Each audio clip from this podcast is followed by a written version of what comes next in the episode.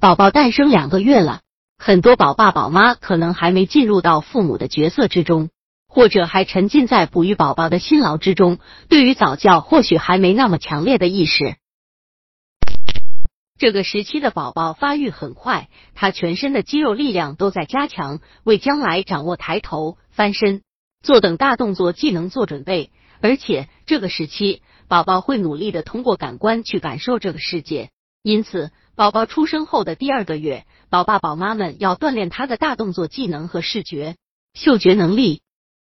百度搜索慕课大巴，下载更多早教资源。一、继续给宝宝抚触。宝宝出生后，医生都会建议宝妈们给宝宝做身体抚触。这个过程不单是一个给宝宝皮肤或肠胃按摩的过程，更是一个与宝宝感情交流的过程。宝妈可以发现，宝宝特别享受这个过程，所以这个抚触的过程是一定要坚持下去的。每天，宝妈可以在宝宝起床后和洗澡后进行抚触。二大运动能力训练，这个时期。宝宝在努力的学习抬头、翻身，特别是在不成功时，宝宝会焦急的叫唤父母。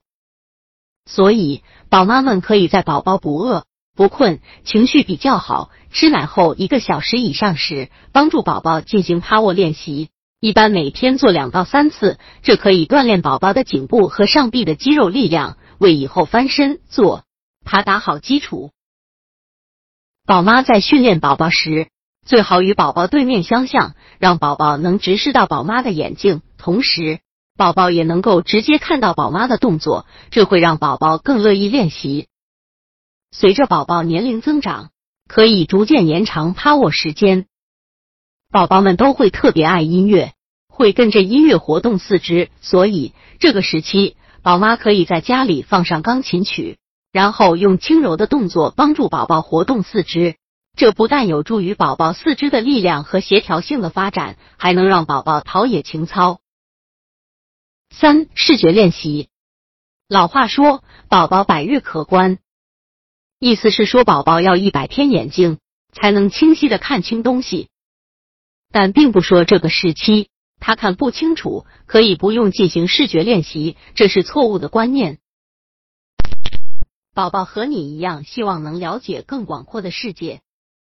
所以，尽可能让宝宝多到室外去散步，即便是无法看清晰，但外界色彩的刺激，包括风、雨、阳光等刺激，都可以让宝宝在内心产生反应。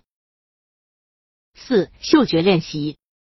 有研究证明，宝宝出生后第一周内就能辨识自己妈妈乳汁的味道，因为宝宝有天生的与生俱来的灵敏嗅觉。